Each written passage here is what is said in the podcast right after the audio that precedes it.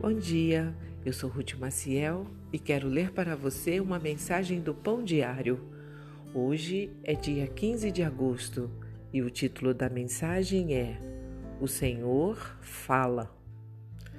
No livro de Jó podemos encontrar quase todos os argumentos sobre a causa da dor no mundo, mas o debate parece não ajudar muito o próprio Jó.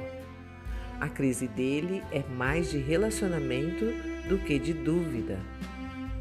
Ele pode confiar em Deus? Acima de tudo, Jó quer a aparição da única pessoa capaz de explicar o seu miserável destino. Ele quer encontrar o próprio Deus, face a face. Por fim, Jó consegue. Deus se apresenta em pessoa ele surge em cena com perfeita ironia, bem quando Eliú está expondo porque Jó não tem o direito de esperar uma visita do Senhor. Ninguém, nem Jó, nem seus amigos, está preparado para o que Deus tem a dizer. Jó tinha uma longa lista de perguntas, mas é Deus e não Jó quem questiona. Prepare-se como um guerreiro, ele começa, pois lhe farei algumas perguntas e você me responderá.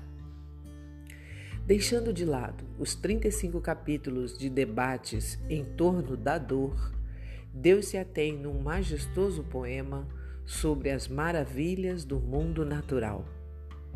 O discurso divino define a enorme diferença entre o Deus de toda a criação e um homem insignificante como Jó. Sua presença responde espetacularmente à maior pergunta de Jó: Há alguém aí? Jó só pôde responder: Falei de coisas de que eu não entendia, coisas maravilhosas demais que eu não conhecia. Vamos orar? Senhor, temos tantas perguntas sobre a vida e suas injustiças.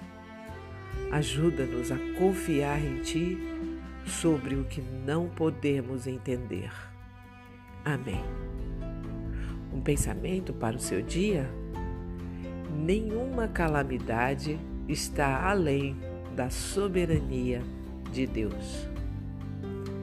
Se você gostou, compartilhe com outras pessoas, pois a palavra de Deus nunca volta vazia. Tenha um bom dia e fique na paz do Senhor.